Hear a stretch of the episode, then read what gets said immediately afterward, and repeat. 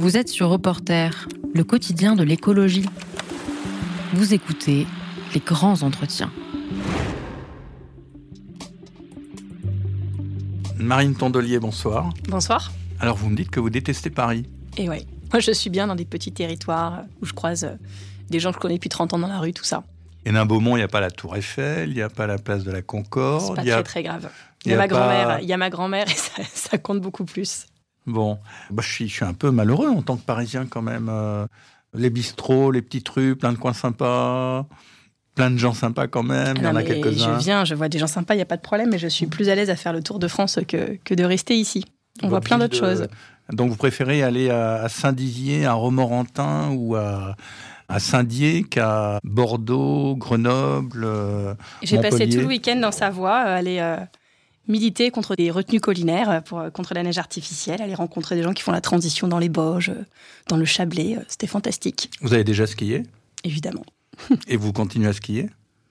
Bah, moi, je suis dans une toute petite station quand j'y vais. C'est Pralognan-la-Vanoise, pour celles et ceux qui connaissent. C'est dans le parc naturel de la Vanoise. Donc, c'est une station qui est tout près d'un parc naturel, donc euh, qui peut pas se développer euh, plus que ça. Il n'y a pas beaucoup de pistes. Et donc, on croise que des gens qui sont là plus pour la nature que pour euh, les sensations. Et l'avantage, c'est qu'on peut y aller aussi en été. Et que c'est tout aussi beau euh, l'été que l'hiver, ce qui est le cas de peu de stations de ski. Et ski de fond ou ski euh, alpin, comme on dit? Je fais tout, pas à très grand niveau, mais euh, j'ai vécu, j'ai eu la chance de vivre un an en Suède quand j'étais étudiante. Et euh, j'en ai gardé euh, un amour du ski de fond aussi, euh, voilà, dans les sapins, tout ça, pas dans des plateaux, tout, D'où tout le. damé. Évidemment, parce que oui, j'aime le ski, évidemment, en fait, c'est pas évident. J'aime la nature et donc je, voilà. C'est la Suède qui vous a fait découvrir le ski? Non, j'en faisais, euh, j'ai eu la chance euh, quand j'étais petite euh, d'aller en faire avec mes parents qui, qui allaient avec leurs copains de fac. Et on continue d'y aller avec les enfants de ces, de ces copains de fac. Et voilà, on a gardé nos attaches dans cette ville de Pralognan-la-Vanoise, ce petit village. Alors, Marine Tondelier, je vous pose des questions un peu personnelles, parce qu'en fait, on ne vous connaît pas. Il n'est pas impossible que vous soyez un jour secrétaire national d'Europe Écologie Les Verts. On vous connaît quand même un peu parce que vous avez beaucoup bataillé, et vous continuez à le faire, à Hénin-Beaumont, ville du nord de la France, qui est devenue célèbre parce que c'est une mairie Front National, enfin maintenant Rassemblement National, dont l'extrême droite qui est au pouvoir, enfin, qui dirige la municipalité, et que vous continuez à être conseillère municipale et dans des conditions souvent difficiles. Et qu'est-ce qui vous a amené à la politique Vous avez toujours on n'est vécu pas dans le connu que nord pour ça. hein. On était connu pour les mines d'abord, Ouais. pour le plus grand Auchan du monde. Vous voyez, il y a plein de choses cool. Pour euh, un maire qui a été euh, mis en prison pour 18 chefs d'inculpation et euh, radié de ses fonctions de maire par le Conseil des ministres, ce qui est rare dans la Ve République. Vous voyez, il y a plein d'autres sujets que le RN, pas toujours réjouissants, certes. Et vous avez toujours vécu dans le nord Vous êtes né dans le nord ou- Moi, je suis née là-bas pour tout vous dire. J'ai deux grands-parents qui sont de Beaumont-en-Artois, qui étaient agriculteurs à Beaumont-en-Artois, qui sont encore en vie. J'ai mes quatre grands-parents, j'ai beaucoup de chance. Et les deux autres étaient pharmaciens à Hénin-Liétard. Et les deux villes ont fusionné pour donner Hénin-Beaumont. Donc, je suis métisse des deux côtés de la ville. Et euh, comme beaucoup de villes fusionnées, euh, chaque partie de la ville a gardé euh, son âme, son histoire, sa sociologie. Et donc, c'est assez intéressant comme histoire, cette Il y ville. avait une ville plutôt bourgeoise et l'autre côté qui était plutôt ouvrier Bah, ou- C'était le bassin minier, donc euh, vous savez, c'est un- une bande très urbanisée mais très étroite. Et donc Hénin-Liétard, c'était euh, euh, voilà, des fers de lance de l'industrie minière, des charbonnages de France. Et Beaumont-Artois, c'était vraiment rural, alors que c'est à- ça se touche. Et en quelques, quelques centaines de mètres, on passe du bassin minier à quelque chose de plutôt rural. Et quand les mines ont fermé, euh, c'était Jacques Piette, le directeur de cabinet de Guy Mollet, qui avait été envoyé par les socialistes euh, depuis Paris pour euh, aller prendre un peu la relève. C'était la suite de l'époque. Et en fait, bah, pour survivre à la, à la mort de l'industrie minière, il fallait des terrains pour attirer des entreprises, etc. Et la fusion s'est faite pour ça. Mais avec mon arrière-grand-père était à l'époque contre cette fusion. C'était les pancartes, pas de fusion dans la confusion. Enfin, c'était tout un, tout un psychodrame euh, euh, du côté de Beaumont. paysan ou pharmacien? Paysan. Ouais. Euh, ça, c'est mon grand-père qui est pharmacien. Mais parce que, parce que à l'époque, pour les Beaumontois, c'était se faire annexer, c'était euh, être attaché à une grande ville, c'était perdre leur âme. C'était euh, rejoindre un district et que ça changeait le ramassage des poubelles. C'était, il y a eu des réunions publiques épiques, dont une où Jacques Piette, le maire, a dû venir en costume expliquer aux Beaumontois en colère ce qu'il avait fait. C'était un conseil municipal quand même à huis clos qui avait décidé. Des organisations de bus pour aller manifester devant la préfecture à 14h, ou en arrivant à 14h, on leur dit que en fait, la manif était à 9h avec un grand sourire. Enfin, beaucoup de mépris. Et les gens lui disent, ils criaient dans la salle, va pisser à Paris. C'était l'insulte suprême. Quelqu'un avait crié ça dans la salle au maire qui avait dit, bah, c'était, voilà, c'était l'époque, la fusion s'est faite. Et puis, euh, je pense qu'aujourd'hui, les Beaumontois ne regrettent pas d'être, euh, d'être à Hénin-Beaumont avec tout ce qu'ils ont vécu ensuite. C'est-à-dire? Bah, moi, je, j'ai que 36 ans, donc je suis pas très très vieille. de, plus en plus quand même, mais quand je vais en voiture euh, chez mes grands-parents à Beaumont, euh, c'est d'ailleurs on dit encore à Beaumont, vous voyez, mais on reconnaît plus rien. Enfin, c'était que des champs à perte de vue, et aujourd'hui c'est euh, un énorme Ikea avec 30, 30 cellules commerciales autour. C'est des entrepôts logistiques parce qu'on est au croisement de, de l'A21, la rocade minière, et de l'A1 qui va de Paris à, Lille et à Bruxelles. Et, donc, bah, tous les entrepôts logistiques s'installent là et c'est méconnaissable. Donc, on se bat beaucoup contre ces entrepôts logistiques. On a bloqué, la, après Parcologue 1 et 2, les deux projets, on a bloqué Parcologue 3. Parcologue. Parcologue, c'est des projets d'anthropo logistique. Euh, pour lesquels voilà. Ah oui, c'est pas de l'anthropologie, parcologue. Parcologue. parcologue. Voilà, d'accord. C'était, c'est les noms des, des projets euh, d'entrepôts et donc on, se bat beaucoup contre l'implantation de nouveaux entrepôts. Et évidemment, quand vous habitez sur ce genre de territoire, euh, vous venez assez naturellement à l'écologie. Et comment en fait? Parce que vous avez toujours vécu là-bas, si je comprends bien? C'est ça. C'est ça, et très jeune en fait, dès la classe de, CP en réalité j'ai à la fois pris connaissance de manière assez brutale de, et pris conscience surtout, c'est plus adapté de, des inégalités sociales. Vous vous rendez compte euh, quand on fait ce fameux exercice de distribuer des bulletins de notes du, premier au dernier, ce qui est toujours, euh, je crois que ça se fait plus aujourd'hui et je comprends pourquoi. Et en fait, on se rend compte que le dernier, euh, enfin moi je me rappelle à 5-6 ans m'être fait la réflexion, mais celui-là non seulement il est dernier et c'est dur, c'est assez humiliant d'avoir le bulletin dernier comme ça, alors qu'on voyait bien que il avait sûrement d'autres soucis dans sa vie qui faisaient que, et puis se dire qu'il sera sûrement dernier toute sa vie en fait. Dès la classe de CP, on voit ça et puis sans être euh, première, euh, troisième, plutôt euh, plutôt bon élève parce que bah voilà, j'avais appris à lire à la maison. Enfin, j'avais de la chance quoi. Hmm. J'avais de la chance et j'en ai toujours eu très confiance. Plutôt bourgeois. C'est ça. Moi, j'ai un, territoire populaire sans prétendre venir de classe populaire, mais du coup, cette violence des inégalités, c'est c'est ça qu'on vit à l'école. Et moi, ça a forgé une conscience de gauche, plus surtout les maladies, en fait. Enfin, c'est un territoire où c'est le territoire de France métropolitaine où on vit le moins longtemps en fait de, du pays. L'espérance de vie. D'ailleurs, euh, l'écart entre la moyenne nationale d'espérance de vie et la nôtre de l'arrondissement de Lens, euh, c'est le plus élevé de toute l'Europe. Euh, l'écart entre la moyenne chez nous et la moyenne nationale. Et donc, sans être épidémiologiste, vous vous rendez compte assez jeune que quelque chose ne tourne pas rond. Et puis, en grandissant, en faisant des études, vous apprenez premièrement, bon, bah, évidemment, que la précarité, ça tue. et ça, on le voit bien chez nous. Quelles études? J'ai fait Sciences Po à Lille, mais euh, je me suis toujours spécialisée. Enfin, j'ai fait des études littéraires d'abord, une prépa littéraire. Et puis, euh, j'ai fait Sciences Po, mais j'ai toujours spécialisé mes, mémoires, mes, recherches, mes stages dans les euh, problématiques sanitaires et sociales. Donc, c'est des sujets que j'ai beaucoup travaillé, notamment avec une spécialisation au fur et à mesure en santé environnementale. Parce que, voilà, je me rappelle de Macron en 2017 qui était venu pendant sa campagne présidentielle à Liévin, près de chez moi, dire que vraiment il y avait un gros problème d'alcoolisme et de tabagisme. Mais il avait oublié, euh, premièrement, que la pauvreté, ça tue. Il avait oublié la silicose et, l'amiante qu'on a beaucoup valorisé au nom de la. Enfin, c'est les résultats de la valeur travail, en fait. Il y a un moment où on parlait que du travail, que de l'emploi que pouvait créer euh, les, sites qu'on implantait. Et résultat, on a le nombre de sites Céveso le plus élevé euh, au kilomètre carré de France, je pense, chez moi. Et puis, l'eau est polluée évidemment par les pesticides, comme dans tant d'autres endroits en France, mais aussi par les munitions des deux guerres mondiales qui continuent à se désagréger dans le sol. Donc, il y a une, pollution au perchlorate. les sols sont pollués. Moi, j'habite à quelques kilomètres de Métal Europe, où là encore, ça fait 20 ans qu'on se bat pour qu'il y ait des études épidémiologiques. Et il y en a enfin eu une, elle est gratuite. Il n'y a que 10% de la population qui y a été. On détecte 7 cas de saturnisme chez des enfants. Aujourd'hui, 20 ans après la, fermeture du site, parce que le plomb est encore dans le sol, que l'air est pollué, bien sûr, avec tous ces entrepôts logistiques, que évidemment, du coup, quand on doit mettre la ligne de tension, on se dit qu'on va la faire passer là. C'est vraiment un territoire qui est la poubelle des Hauts-de-France. Dès qu'on veut mettre un truc dégueulasse, on se dit, bah tiens, eux, ils vont sûrement accepter ce que ailleurs, euh, tout le monde combattra. Et ça, c'est une culture que j'essaye beaucoup de combattre à la région euh, Hauts-de-France cette semaine où je suis régional. On a fait adopter à l'unanimité de la région, et j'en suis très fière, un vœu pour euh, combattre l'installation d'un site ISDD. Vous savez, c'est ces grosses déchetteries où on met tous les déchets, euh, ce qu'on appelle les déchets ultimes, les plus toxiques que personne ne veut. Il n'y a pas de site ISDD dans les Hauts-de-France, et ça, c'est sûrement un souci. Moi, je conteste pas qu'il en faille un, mais je conteste très fortement le fait que, évidemment, on le mette encore une fois dans le bassin minier en disant que comme c'est tellement des... c'est déjà dégueulasse, finalement, un de plus, un de moins. Voilà. Et je suis fière du fait, ça fait deux fois que je propose des vœux à la région en, quelques mois sur le bassin minier. Et en fait, quand vous l'expliquez comme ça, personne qui soit de gauche, de droite, euh, y compris d'extrême droite, ne peut vous contester le fait qu'en fait c'est pas normal. Et on arrive à faire des unanimités pour préserver ce territoire. Tout ça pour vous dire que euh, les écolos, des fois, ça sert quand même à quelque chose. Mmh. Et que euh, s'il y en avait eu plus dans ce territoire depuis plus longtemps, on n'en serait peut-être pas là. Et pourquoi justement ce territoire aussi pollué, aussi abîmé, aussi reflué d'une certaine manière n'est-il pas plus écologiste et au contraire a-t-il tourné vers l'extrême droite? Qui s'occupe assez peu de ces sujets Alors, il l'est en partie parce que à quelques kilomètres d'Hénin Beaumont, il y a une ville qui s'appelle Los Angeles, que celles et ceux qui écoutent Reporter reconnaissent sûrement. Et moi, quand j'ai adhéré chez Europe Écologie Les Verts en 2009, moi, je venais à l'époque pour José Bové, parce que je, rendais hommage à son action sur les McDonald's. J'avais vu qu'il faisait un meeting à ligne pour les européennes. J'étais allée et puis, euh, en sortant, euh, j'avais lu tous les t-shirts des gens. C'était la grande mode des t-shirts à message chez les Verts, donc euh, les OGM et Gaza, etc. Et je m'étais dit, j'arrive. Et à l'époque, il y avait Jean-François Caron dans mon groupe local, donc notre ville, elle allait très mal. Le maire de Los Le maire de Los Angeles. Qui est une ville qui développe beaucoup. Alors voilà, et, et, Los Angeles, c'est une ville minière aussi. Alors plus petite, parce qu'Hénin Beaumont, c'est 27 000 habitants, Los Angeles, ça doit être un peu plus de 10 000. Mais euh, Jean-François Caron, qui est devenu maire euh, dans l'héritage aussi de son père, qui n'était pas écologiste, mais donc qui arrive en poste, comme Damien Carême à Grande-Sainte. Ils ont peut-être un peu hérités de la ville, mais une fois qu'ils l'ont eu, ils étaient écolos, ils ont fait des choses formidables. Euh, et donc, on a vu un laboratoire voilà, de l'écologie et de la transition. Aujourd'hui, il y a plein de villes écolos, mais je peux vous dire qu'en 2009, euh, chez les Verts, euh, moi, quand on disait que j'étais du bassin minier, tout le monde me disait, ah, on l'appelait JF Caron. c'est JF Caron. C'est pas Los Angeles, c'est Los Angeles, mais ça marche aussi.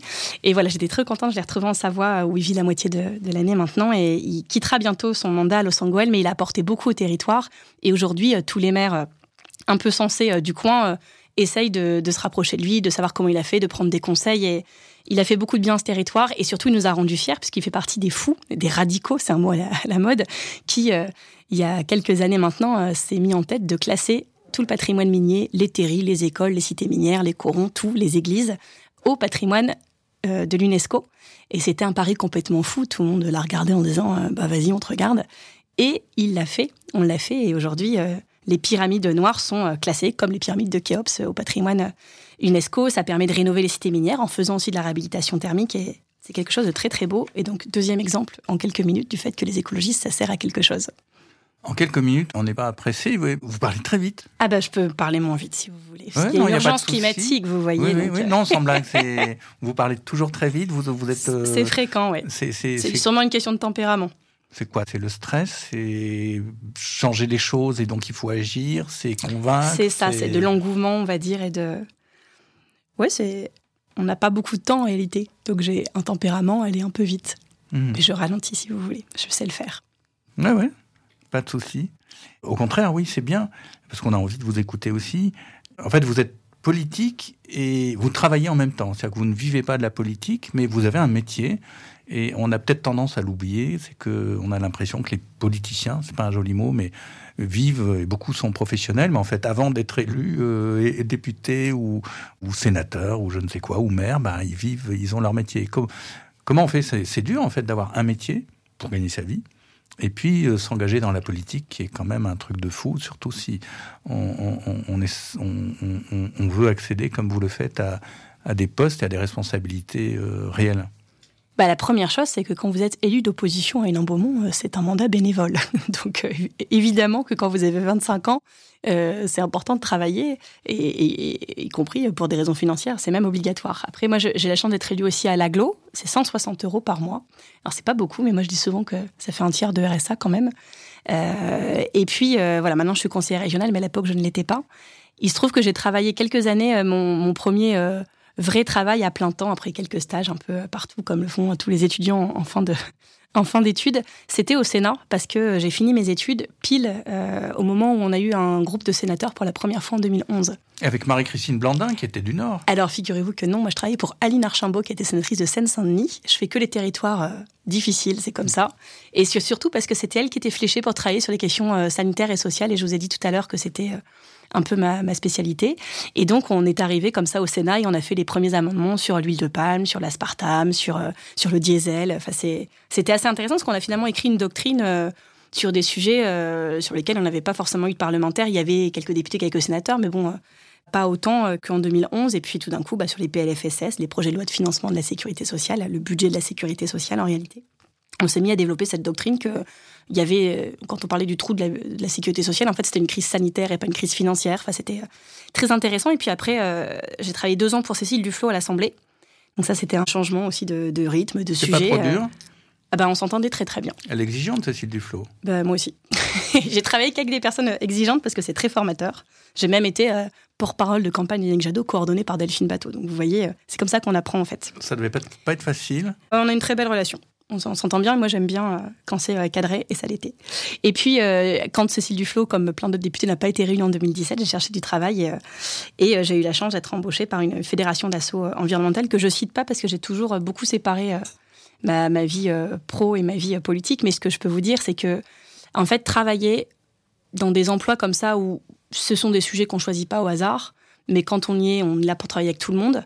Et en fait, ça change beaucoup de la politique. Premièrement, de travailler avec des ingénieurs, parce que du coup, euh, il y a une, une exigence de crédibilité, une rigueur scientifique qu'évidemment, vous n'avez très peu dans le milieu politique. Euh, moi, j'avais fait des débats au Sénat sur la santé. Enfin, c'était quand même, euh, les gens lisaient l'argumentaire du lobby. Enfin, c'était n'importe quoi. Donc là, il y a un vrai truc qui fait du bien. Et surtout, d'aller se forcer à travailler euh, sur un sujet environnemental donné, parce que c'est votre travail avec l'ensemble des parties prenantes et pas juste ceux avec qui vous travaillez dans le milieu militant. C'est vraiment très formateur. Ça apprend à se mettre à la place des autres, à comprendre les, les freins au changement. Donc voilà, j'ai fait ça pendant cinq ans. c'est un, un, réseau avec plus de 600 salariés en France. Et puis du fédéralisme comme chez les Verts avec euh, des directeurs par région et j'ai appris énormément de choses euh, et sur le fond et sur la forme. Et je trouve que c'est primordial en fait d'avoir des expériences comme ça, euh, autres que collaborateurs politiques, avant d'occuper des fonctions politiques. C'est, on apprend beaucoup de choses et je pense qu'il y a du professionnalisme à apporter aussi dans les partis politiques et que c'est en travaillant ailleurs qu'on peut l'apporter.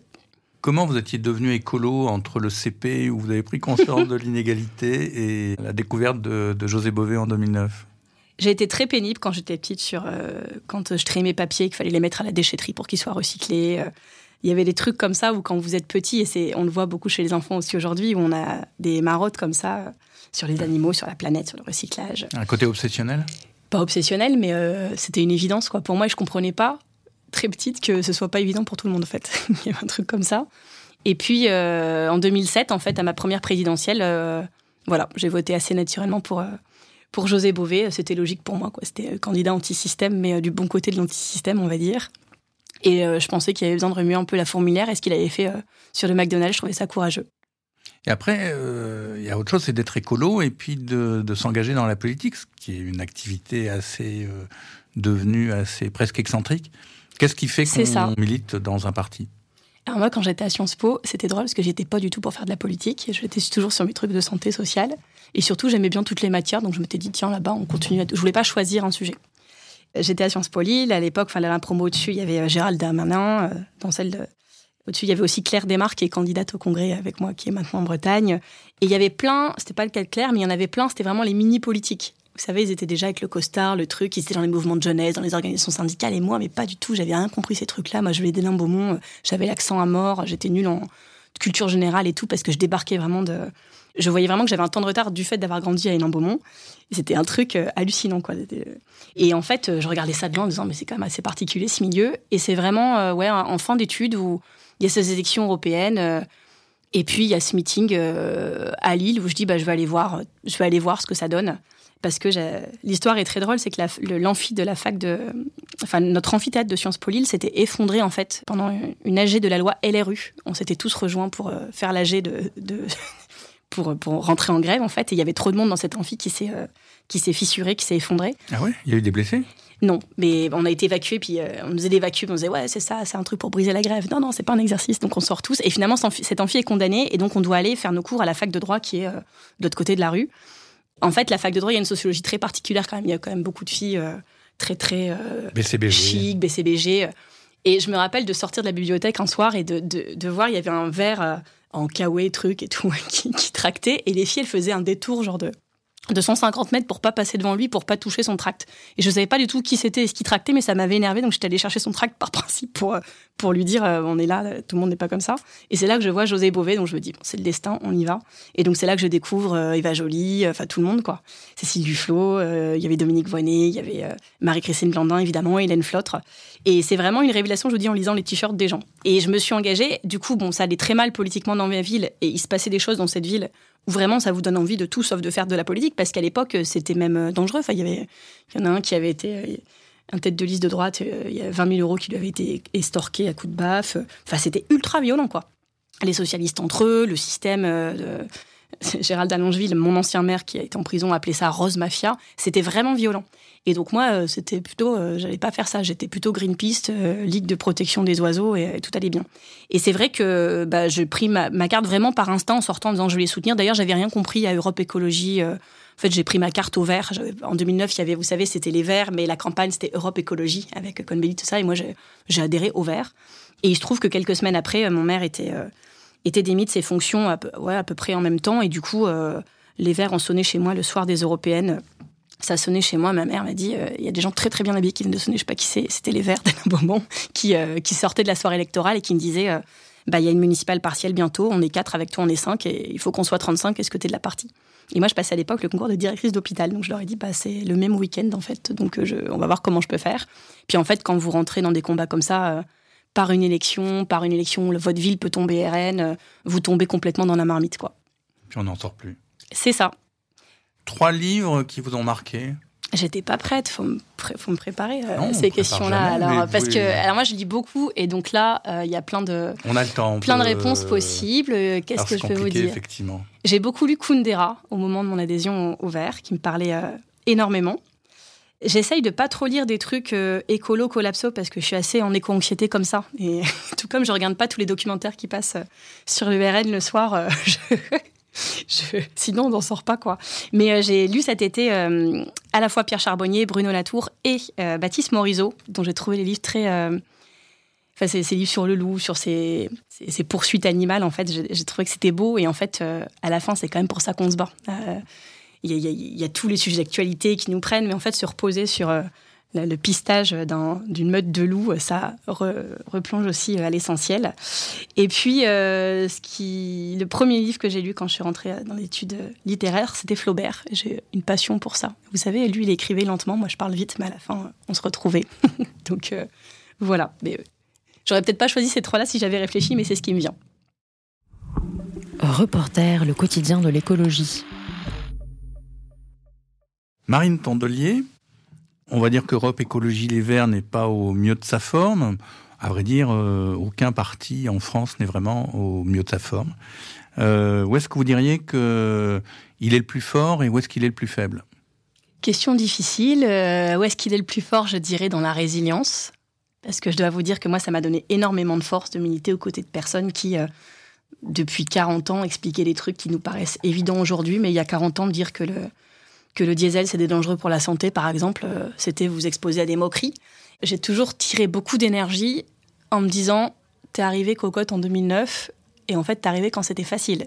En fait c'est pas si simple que ça, mais par rapport à, ceux qui se sont engagés dans les années 70, dans les premières manifs anti-nucléaires, euh, dans les premières campagnes présidentielles écolo, euh, c'était quand même un autre registre parce qu'ils passaient pour complètement déconnectés. Donc ça, euh, je, pense que cette résilience, le fait que des personnes de manière constante pendant 40 ans aient tenu cette ligne, même quand c'était dur, euh, même quand euh, ils étaient moqués, même quand... je pense que ça a été assez violent en fait. Et, quand vous militez aux côtés de ces personnes, moi par exemple dans le Nord-Pas-de-Calais, la figure tutélaire c'est Dominique Planck, qui était l'un des cofondateurs des Verts, qui je me rappelle quand j'étais au lycée, c'était son frère qui était plutôt de droite mais qui était mon prof d'économie. Et du coup, je disais mais Planck, c'est lui les OGM et tout. Et il avait fauché les OGM et on buvait la bière des faucheurs pour financer son procès. C'est des personnes qui, y compris, s'exposaient à des risques juridiques pour leurs convictions. Et heureusement qu'ils l'ont fait. Donc la résilience, je pense que c'est un point fort. Le point faible, je dirais que c'est nos scores électoraux récents et que moi, j'étais là quand c'était très dur. Je suis une écologiste parmi les écologistes. Donc, j'étais, je suis là depuis 2009. J'étais là quand c'était très, quoi, une écologiste parmi les écologistes? Ça veut dire que je suis une enfant de ce mouvement, vraiment. Et que du coup, euh, je peux parfois avoir des propos euh, durs ou avoir envie de changer des choses. Mais que si ça vient de moi, c'est que c'est forcément bienveillant. Euh, parce que c'est vraiment ce parti qui m'a forgé. Je peux vous dire que quand vous êtes élu d'opposition au Rassemblement national et très jeune, la solidarité de ce mouvement, non seulement je l'ai senti est très fort, mais aussi elle m'a sauvé parce que sinon je serais plus, je serais plus là, je militerais plus, j'aurais craqué comme comme beaucoup d'autres. Il y a une vraie solidarité. Mais donc j'ai été, euh, je suis arrivée de nulle part. Euh, je n'étais pas forcément prédestinée à ça, mais j'ai été formée par des gens qui m'appelaient le soir pour me demander comment ça allait, qui me disaient euh, t'hésites pas si tu as des interviews, tu sais pas, tu m'appelles parce que j'ai eu cinq mandats d'opposition avant toi, qui m'aidaient, y compris des avocats qui disaient c'est un problème juridique, tu m'appelles et je les ai appelés souvent.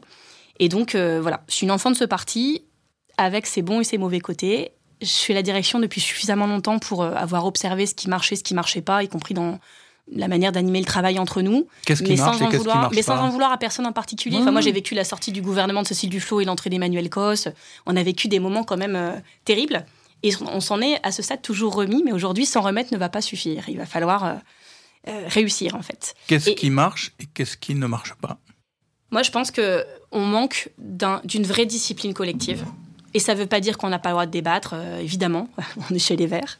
Mais, mais en fait, c'est pas possible. Moi, quand j'entends un, écologiste ou une écologiste critiquer un ou une écologiste dans la presse, ça m'abîme en fait, ça m'affecte beaucoup.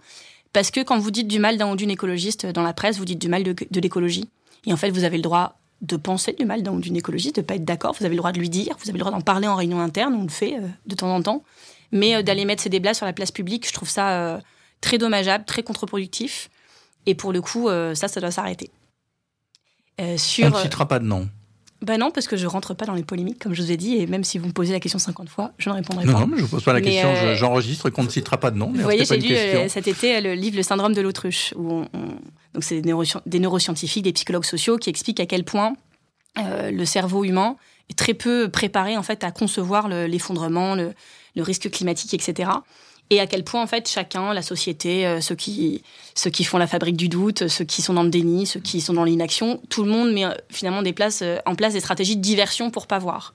Et ça, on le sait, on doit le combattre. Si nous-mêmes, en tant qu'écolons, on met en place des diversions au sujet sur lesquels on devrait se concentrer essentiellement, alors on fait partie du problème. Et toutes les polémiques qui font diversion des combats qu'on doit mener frontalement. Euh, les choses sont simples. Hein. Les enfants qui naissent en 2022, on ne sait pas leur garantir l'habitabilité de la planète dans 30 ans. Ça doit nous obséder.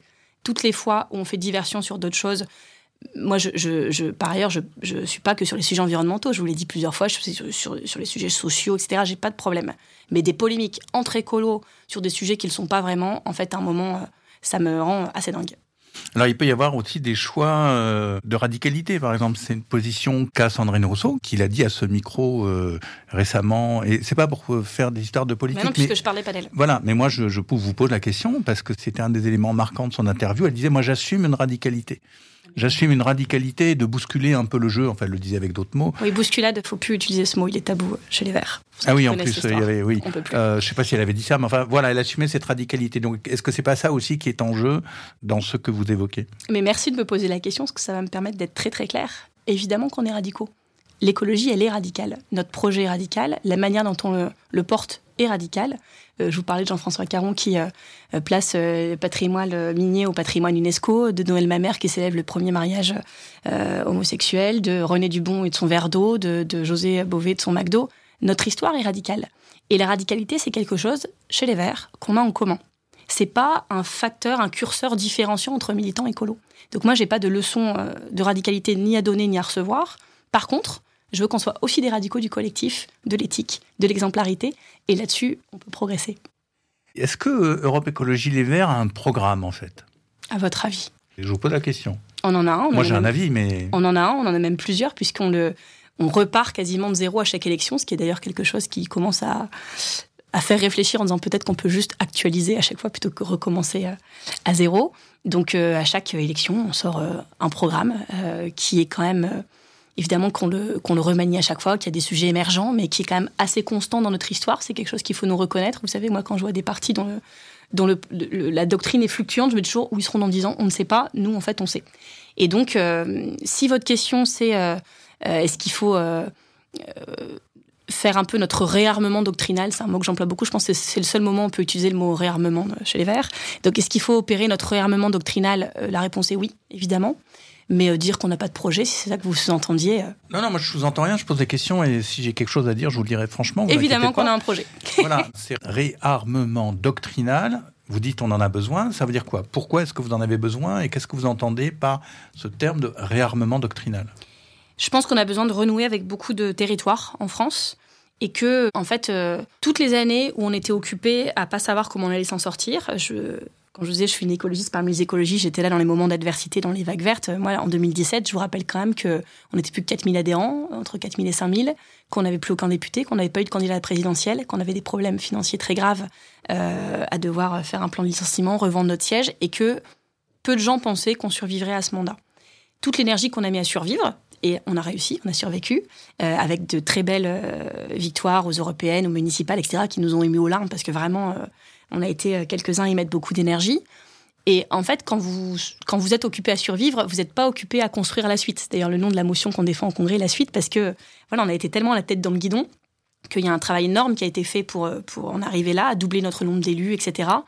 Mais que du coup, ben, on a beaucoup paré au plus pressé et qu'on n'a pas eu le temps forcément, euh, non pas de travailler le programme, parce que faites confiance à nos commissions thématiques chez ELV pour le faire en permanence, mais euh, à cultiver le lien qu'on pouvait avoir avec euh, les intellectuels, avec, avec toute la société civile écolo. Et c'était pas de la fainéantise, c'était pas de la paresse, c'était du manque de temps. Et notamment quand vous n'avez plus de parlementaires. Voilà, c'est des parlementaires, c'est des équipes parlementaires, c'est du travail euh, sur chaque projet de loi euh, en commun. Euh, et, c'est sûr que quand vous n'en avez plus, vous perdez en fait tout un rapport à la société civile qui part elle-même au plus pressé, parce que on est quand même une grande famille chez les écolos, on a ça en commun d'avoir beaucoup à faire avec peu de moyens financiers par rapport à d'autres. Et donc, bah, évidemment, la société civile écolo, elle est aussi occupée à vouloir passer ses amendements avec ceux qui ont des parlementaires. On a tous été dans, ce, dans ce tunnel et la tête dans le guidon. Et je pense que c'est très important voilà, de, retravailler ça ensemble. Mais réarmement doctrinal, ça veut dire la doctrine. Voilà, par exemple, vous avez lu euh, Morisot et Latour cet été, vous le citiez, peut-être que vous les avez découverts, mais c'est à ça que vous pensez, à, avoir plus de travail avec des intellectuels? Est-ce que les écolos lisent assez? Est-ce qu'ils discutent assez euh, parce qu'en revanche, il y a une, vie intellectuelle dans l'écologie qui est forte, dont par exemple les rencontres de Cluny que, que Reporter a organisées avec. Euh, vous dites, bah oui, c'est vrai. ça m'a fait du bien. Et Je peux vous dire qu'entre euh, une semaine de boulot et des tableaux Excel de congrès, euh, ça a posé les choses. C'est vrai que vous y étiez, absolument. Et donc voilà, c'était un, très bon moment pour celles et ceux qui ont pu y être. Est-ce que c'est à ça que vous pensez de, de, de... La doctrine, c'est quand même important. C'est très important, mais il faut comprendre qu'aujourd'hui, un militant écolo moyen, et quand je dis moyen, c'est pas du mépris, hein, j'en suis une aussi. Euh, en fait, vous avez votre boulot, votre mandat d'élu, souvent vous êtes élu, euh, moi par exemple je suis élu d'opposition à la ville et je suis la seule élue écolo de l'aglo, donc c'est un peu de travail. Vous êtes euh, en fait investi, donc en fait vous êtes dans votre AMAP, à l'association des parents d'élèves, vous êtes dans votre boulot, en général vous êtes syndicaliste en plus, euh, et puis euh, vous épluchez vos légumes vous-même parce que vous voulez manger bio et sans phyto et tout ça. Et, et en fait, euh, pour travailler 20 heures par semaine. Et le week-end, on va, bah oui, parce qu'il faut le temps de faire les manifs. Et donc le week-end, vous allez faire le tour de France, la Savoie, les trucs. et quand vous devez rentrer chez vous, au bout de 10 jours de vacances qui ont servi à voir tous les groupes locaux du sud de la France, on vous dit il y a une manifestation à Sainte-Soline, faut y aller. Et donc qu'est-ce que vous faites? Vous y allez parce qu'elle est interdite et donc c'est d'autant plus important d'y être. Et ça s'arrête jamais. Donc c'est sûr qu'il il y a un effort à faire des fois de, de mettre sur pause pas trop longtemps, euh, mais le temps d'un week-end de, se plonger là-dessus, d'apprendre. Et vous voyez, par exemple, les formations. La formation, c'est quelque chose d'essentiel. Et chez les Verts, on avait plus que quatre salariés.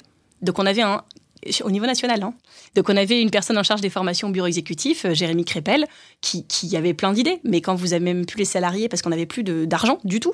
Et c'est pour ça qu'il faut refonder ce parti. C'est que euh, en fait, donc du coup, on finit par dire on va faire une formation. En plus, il y a plein de gens. Les, les Verts, c'est partie de la débrouille. Donc, il y a plein de copains qui, sur le territoire, vont organiser un super truc dans leur groupe local et tout.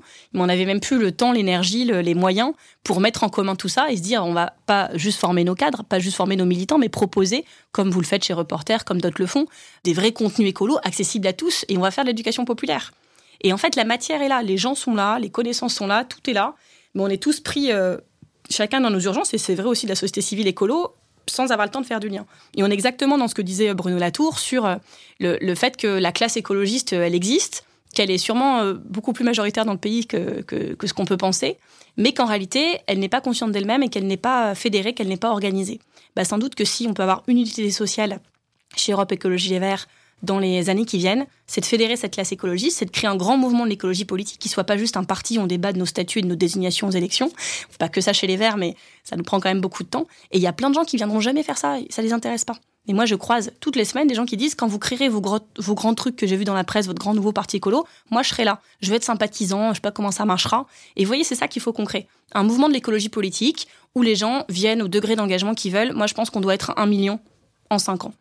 Ça paraît beaucoup. D'adhérents De sympathisants. En fait, comment on compte un sympathisant? Vous avez combien estimez-vous? Je pense qu'on doit avoir un réseau euh, de, contacts. De, de, Aujourd'hui, de combien de sympathisants? Aujourd'hui? Oui, à peu près. Ah, alors aujourd'hui, on a un super système qui faut arrêter qui s'appelle la coopérative.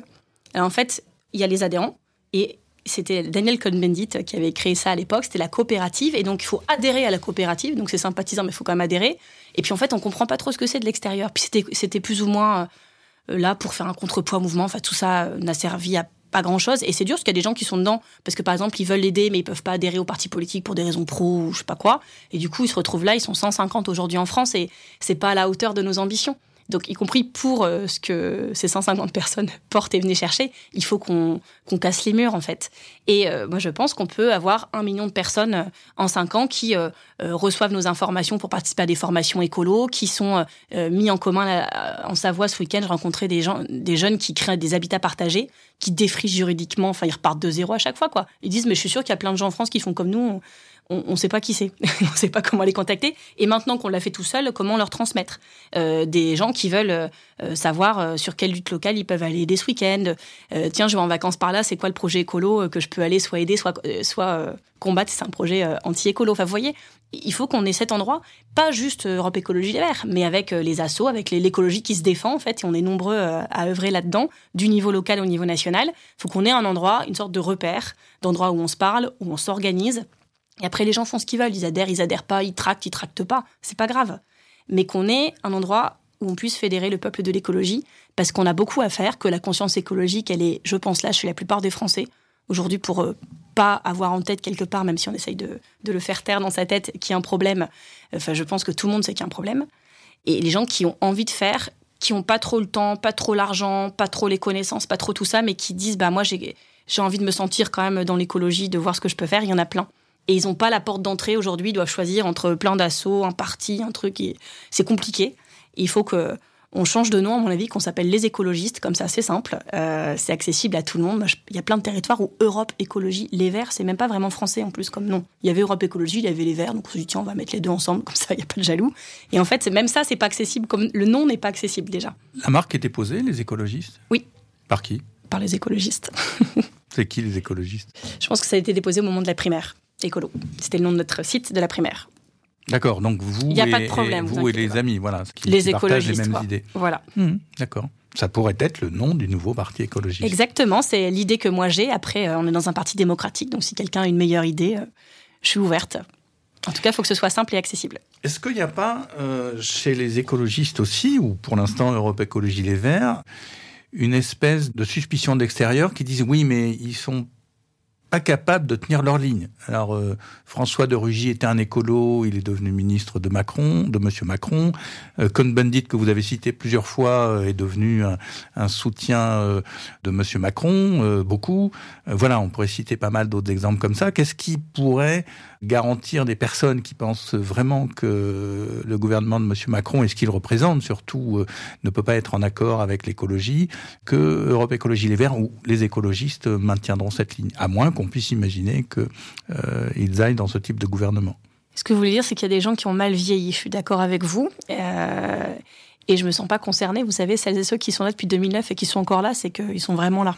Parce que des occasions de partir, euh, il y en a eu plusieurs. Et donc, ceux qui étaient dans les 4000, qui étaient là en 2017, je peux vous dire qu'il n'y a pas tellement de doute sur sur leur fidélité euh, et leur loyauté au parti. Euh, et c'est pareil, j'entendais parfois dans le congrès des gens qui disaient Ah, Marine, elle est quand même là depuis longtemps, la direction, peut-être qu'il faut du renouveau. Je leur ai dit Bah oui, il y a peut-être des secrétaires nationaux, on aurait dû les tester avant, plus longtemps, pour être sûr. Et moi, j'ai été euh, testée et approuvée, il n'y a pas de, de vice caché, il n'y aura pas de, de surprise, de mauvaise surprise avec moi. Sur la compatibilité avec Macron, en fait, il faut être clair. On est dans un moment qui est terrible. Que ce soit les, condamnations, qualité de l'air, inaction climatique. Enfin, on est, dans un moment qui est tragique. Euh, même là, les résultats de la COP27, c'est à pleurer en fait. On, se dit que c'est le moment où on devrait, on devrait avoir un sursaut d'instinct de, survie. On est vraiment dans un moment de l'histoire où on a deux, trois ans, de moins en moins de temps pour choisir entre la vie et la mort. Et collectivement, on est en train de choisir la mort. C'est tragique ce qui se passe. Et dans ces moments-là, je pense qu'il faut juste savoir choisir son camp. Il y a le camp de ceux qui se battront jusqu'au bout pour l'écologie, à leur échelle, avec, en faisant ce qu'ils peuvent, parfois maladroitement, parfois pas assez bien, pas assez vite, on peut toujours faire mieux, avec l'éco-anxiété aussi qui nous ralentit. Et puis on a en face des gens que je mettrais dans le même camp, ceux qui font la fabrique du doute, qui font tout pour qu'on n'avance pas, les Total, qui dans les années 70 savaient ce qui se passait. Macron, c'est le camp de la mort? Bah, Je suis en train de vous expliquer ça, c'est qu'il y, a ceux qui vraiment, officiellement, ont fait barrage au fait qu'on prenne conscience, qu'on sache qu'ils ont organisé des campagnes de diffamation, de dénigrement, de harcèlement contre des scientifiques, les premiers qui le disaient, Total, etc., qui eux sont jamais inquiétés. Quand euh, Alizé et Sacha, qui s'enchaînent au filet de Roland Garros, font 40 heures de garde à vue assez brutale, il y a une vraie injustice là-dessus. Il y a les gens qui savent pas trop, qui, ou qui ne savaient pas trop, mais qui maintenant savent. Et ceux qui sont dans l'inaction climatique, même s'ils disent, enfin le greenwashing, même s'ils disent on a compris, on est tous écolos, tout va bien, arrêtez de vous inquiéter les écolos, les éco-terroristes, les éco-totalitaires, on entend quand même de plus en plus de mots très inquiétants, et ça on pourra en parler aussi. Mais du coup, je les mets dans le même camp. Aujourd'hui, il n'y a, plus, a plus de place pour la demi-mesure quand c'est la survie de l'humanité, celle de nos enfants dans 30 ans, qui est remise en question. Et ça, c'est un truc, moi, si je m'engage aujourd'hui, si j'arrête de. si je quitte mon travail, si je me mets à plein temps dans cette mission, c'est que je veux qu'on ne puisse plus détourner le regard. Je veux que les personnes qui font mal, qui font contre ou qui ne font pas, sachent pertinemment comment ils seront jugés par l'histoire. Et c'est un truc sur lequel il ne faut pas les lâcher. Il ne faut pas les lâcher. Donc pour moi, oui, c'est le même camp. Et donc non, je ne suis pas très compatible avec Macron et je pense que la plupart de mes camarades non plus. Reporter. Le quotidien d'écologie. Marine Tondelier, comment voyez-vous, qu'est-ce que sera une société écologique?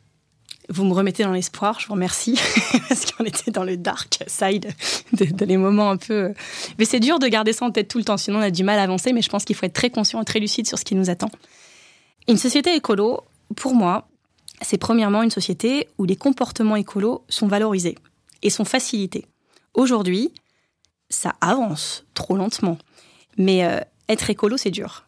Moi, je peux vous dire, à Hénin-Beaumont, quand j'ai adhéré chez les Verts en 2009, je suis devenue végétarienne en rentrant à l'époque de la COP 15. J'étais allée militer avec euh, un covoiturage de jeunes écolos picards. Et donc, on fait les manifs, les trucs. Enfin, vous rentrez de là, vous êtes changé, en fait. Vous êtes transformé. Vous pouvez plus euh, jamais retourner à votre vie d'avant. Vous arrivez à un repas de famille en parlant de la fonte de la banquise. On vous répond qu'on euh, s'en fout, on n'est pas des ours polaires. Vous dites, OK, super, moi je vais continuer. Je deviens végétarienne. En 2009, être végétarien à Beaumont, à part la baraque à frites et sans fricadelle, c'était quand même très compliqué. Vraiment, c'était même les gens comprenaient pas. Je me rappelle d'un repas des aînés où j'étais allée, je dis par contre je suis végétarienne et la personne mais adorable me dit ah vous en mangez pas de viande mais vous inquiétez pas on vous mettra une tranche de jambon. C'était vraiment c'était incompréhensible quoi. Là maintenant ça va mieux. Pour euh, faire du vélo, par exemple, c'était pas possible. Il n'y avait aucune piste cyclable. Moi, mon grand-père, qui a 92 ans, se déplace encore en vélo euh, tout le temps, tous les jours, etc. Mais euh, moi, enfin, c'est dangereux, quoi, si je fais du vélo dans cette, dans cette ville. Et puis, encore jusque maintenant, on se, je vous, avais je vous ai dit que j'étais cancer régional des Hauts-de-France. On nous dit de faire des efforts, qu'il faut faire attention, que c'est la crise énergétique il y a quelques semaines, on nous a annoncé qu'il y a 140 sillons de TER, 140 sillons, c'est énorme, de TER qui allaient être supprimés. Un sillon de TER, ça veut dire bah, Ça veut dire, par exemple, le train de 17h09, euh, Lille-Lens, qui s'arrête à Hénin-Beaumont, qui est celui que mon conjoint prend tous les soirs, par, exemple, il n'existe plus. Alors, il disait, oui, mais on n'a pas assez de conducteurs, ça s'appelle des mécaniciens euh, à la SNCF, il n'y a pas assez de mécanos, donc euh, plutôt que d'annuler des trains en dernière minute, on préfère vous dire dès maintenant que ce train n'existe plus. 140 sillons. Et donc, moi, j'habite donc à Hénin-Beaumont, c'est sur la ligne Lens-Lille, qui est l'une des plus, euh, des, plus foireuses de, de, la région, parce que c'est là où habitent les pauvres, donc euh, c'est celle qu'on traite en dernier. C'est terrible, quoi. C'est-à-dire que les gens doivent reprendre leur voiture quand ils en ont, parce que chez moi, je crois qu'il y a 30% de personnes qui n'ont pas de voiture pour des raisons financières. C'est même pas un choix écolo.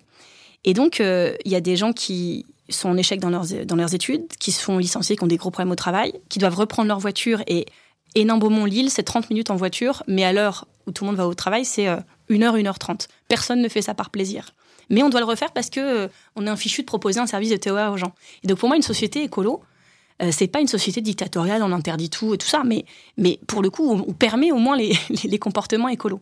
Et puis surtout, c'est une société, euh, ça j'insiste beaucoup là-dessus parce que là où j'ai grandi, je l'ai compris très tôt qu'il n'y avait pas d'écologie sans justice sociale, pas de justice sociale sans écologie, et que c'était sûrement pas un hasard si tous les sites les plus dégueulasses, on les mettre là.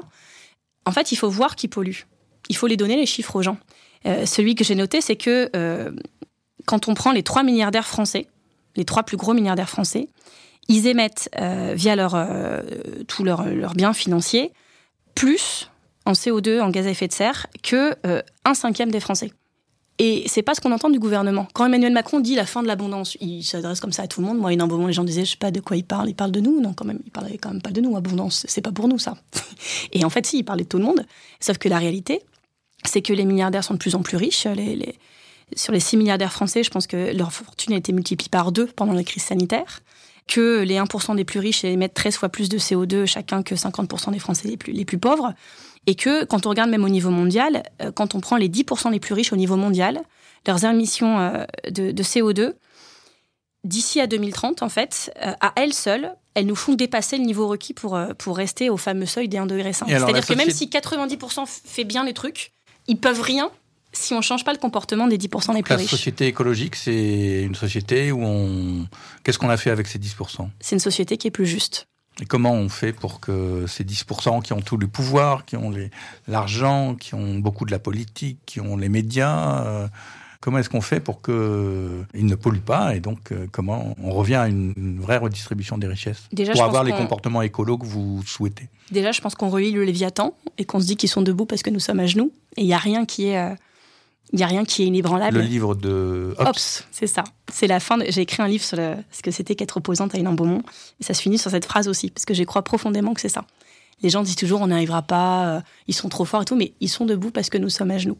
Et ils sont beaucoup moins nombreux que nous. Ils ont certes beaucoup de pouvoir, beaucoup d'argent, beaucoup de médias, mais ils sont beaucoup moins nombreux. Et quand on parle de la survie de l'humanité, encore une fois, il faut nommer ses ennemis. Vous feriez quoi par rapport à Bernard Arnault, qui est presque. Mais c'est pas moi toute seule. Mais je pense que déjà, je, pense que déjà, il faut raconter aux gens. Je pense qu'il faut raconter aux gens le fait que, par exemple, Pouyanné, qui nous donne, donc le PDG d'EDF, qui nous donne des leçons de sobriété, etc., que son jet privé, en un mois, émet autant de. Juste son jet privé, hein, pas tout son mode de vie. En un mois, son jet privé émet ce qu'un Français émet en 30 ans, un Français moyen.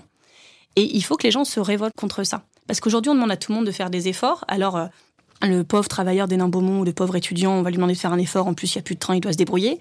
Et eux, ils continuent tout comme avant. Et même, ils continuent de s'enrichir, à accumuler. Et les supérieurs. Et c'est juste il faut que les gens comprennent que ça nous conduit à la faillite, mais pas à la faillite euh, juste économique, à la faillite de l'humanité. C'est-à-dire que, enfin, moi, j'imagine toujours des archéologues qui viendront, euh, si ça se termine mal, et du coup, il n'y en aura pas, mais imaginons une société, une civilisation extérieure qui arrive et qui dit qu'est-ce qui s'est passé sur cette planète, etc. Et ils voient le truc, ils vont dire, mais c'était vraiment complètement con quand même.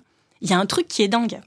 Et je pense qu'il faut avec des mots très simples. Alors certains le font qui sont pas chez les Verts, mais Cyril Dion. Enfin, il y, a, y a, tout un peuple de l'écologie qui est en train d'essayer d'expliquer ça.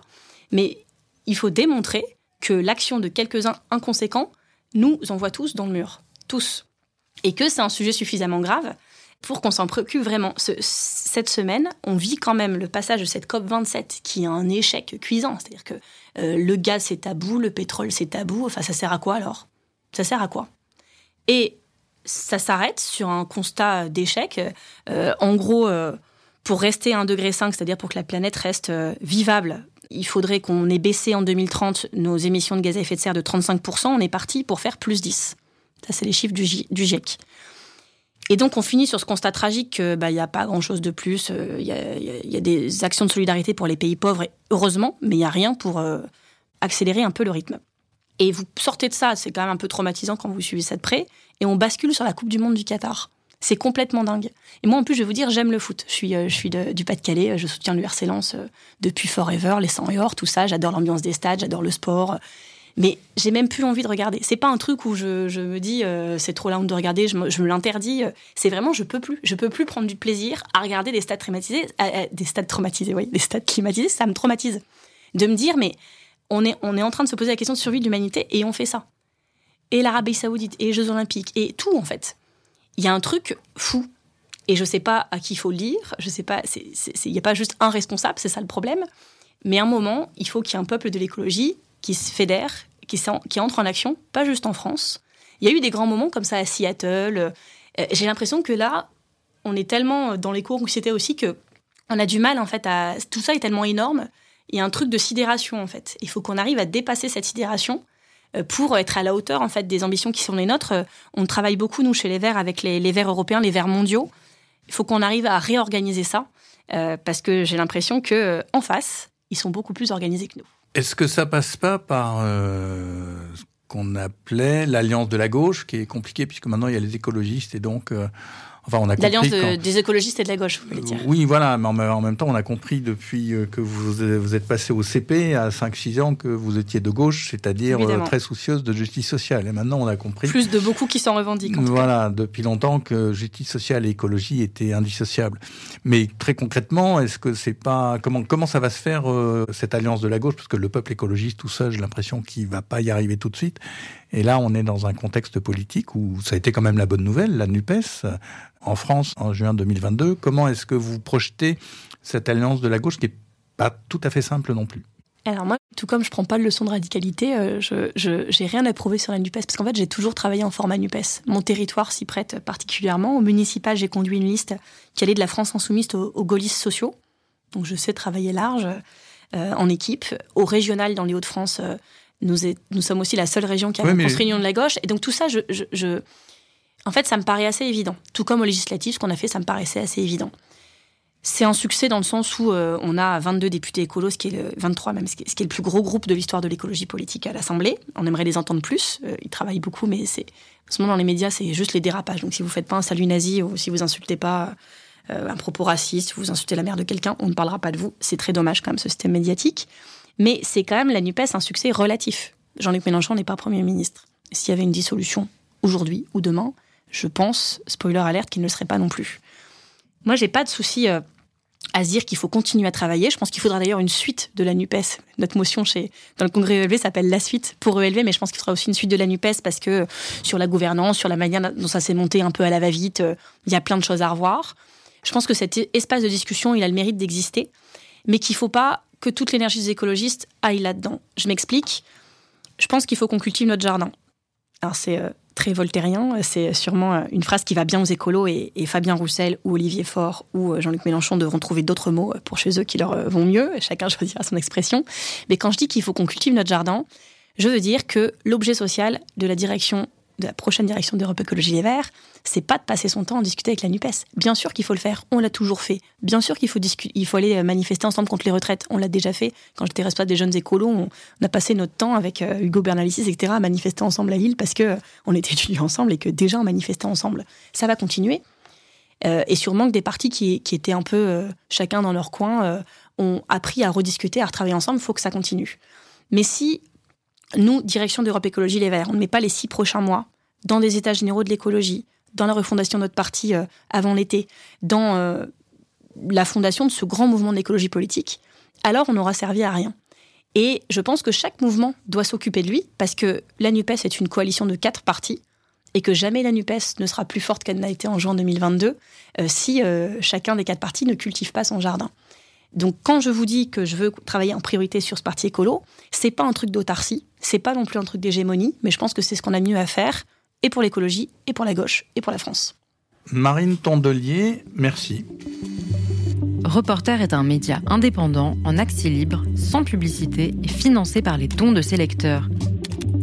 Pour nous soutenir, rendez-vous sur reporter.net slash dons. Reporter. Le quotidien d'écologie.